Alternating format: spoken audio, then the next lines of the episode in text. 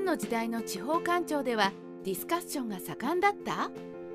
中国は秦の始皇帝の時代からガチガチの官僚主義の世界でした。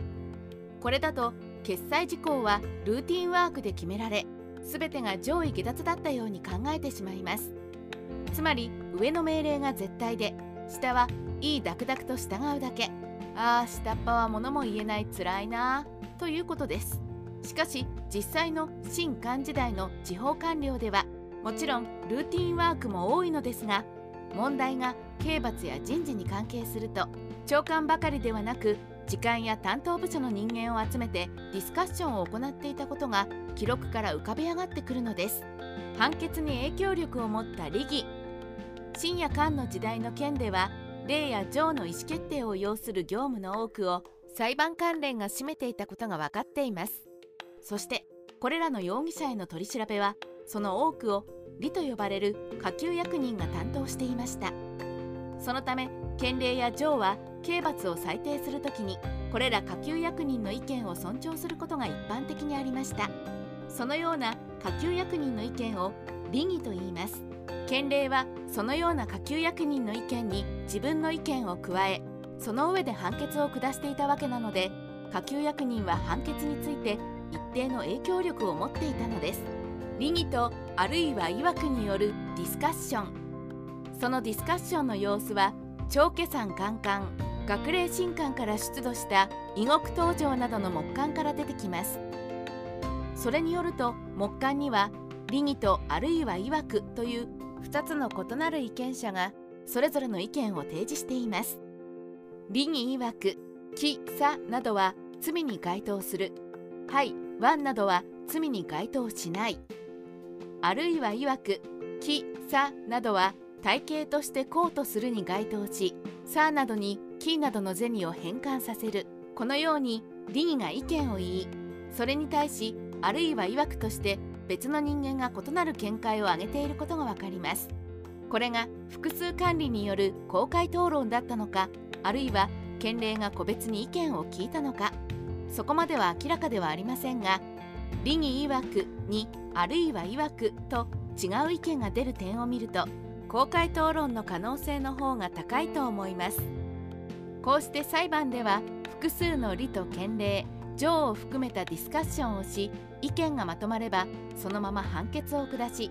意見がまとまらないとそれぞれの意見を付して上位の官庁である軍に判断を求めたのです。当時の県令や上は決して自分の判断だけで犯罪者を裁いていたわけではなかったわけです。ディスカッションは口頭意見だった根拠。しかし残っているのは木簡でありボイスレコーダーではありません。本当に深夜漢の時代の下級役人と県令が口頭でディスカッションをしたのでしょうか。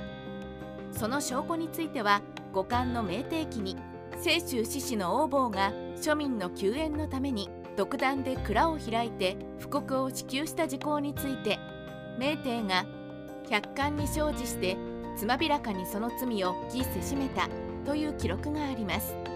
ここでは少々牧者の小李が一人曰くとして意見を述べると明帝は小李の意見を読みして罪に問わない裁定を下したとあります。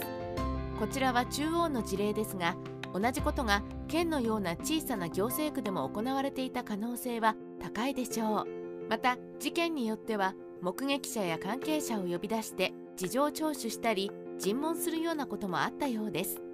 刑罰の場合には執行してから冤罪ということになると取り返しがつかないのでできる限りさまざまな意見を採取したのだと思います。ディスカッションはどのように行われた？ではディスカッションはどのように行われていたのでしょうか。県庁では層とそれぞれのセクションが結びついていて何かあれば該当するセクションから必要な人材を呼び出して意見を言わせるような制度がすでに整備されていたようです。また刑罰ではなく人事に関わることでも霊装など県庁自体が行う実務担当部門と所属する属理で同様のやり取りがあったのではないかと考えられます。人事についての事例では京水が渤海大使であった時のこと彼の悪評判を聞いた大使が数年で京水を召喚して事情を聞いていますが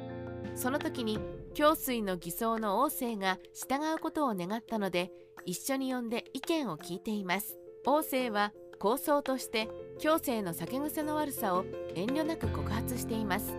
それに対し大使は王政の意見を入れませんでした。ただ県の層に対し上司の態度を聞くという制度をここでも見ることができます。ディスカッションできない場合。ですが県も膨大な問題の決済に追われている状態ですから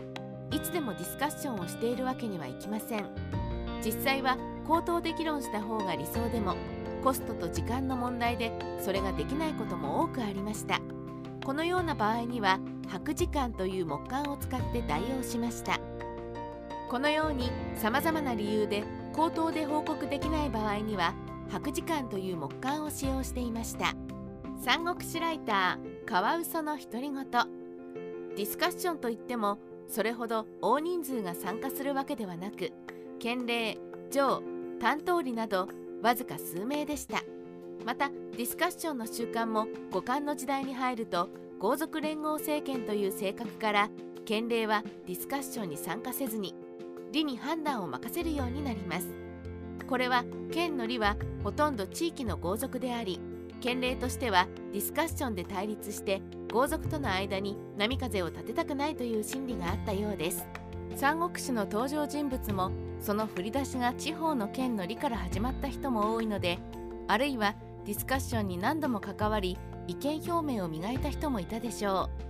逆に当該のように生まれつき喫音がある人はディスカッションでは思ったように意見を言うことができず肩身が狭かったかもしれません。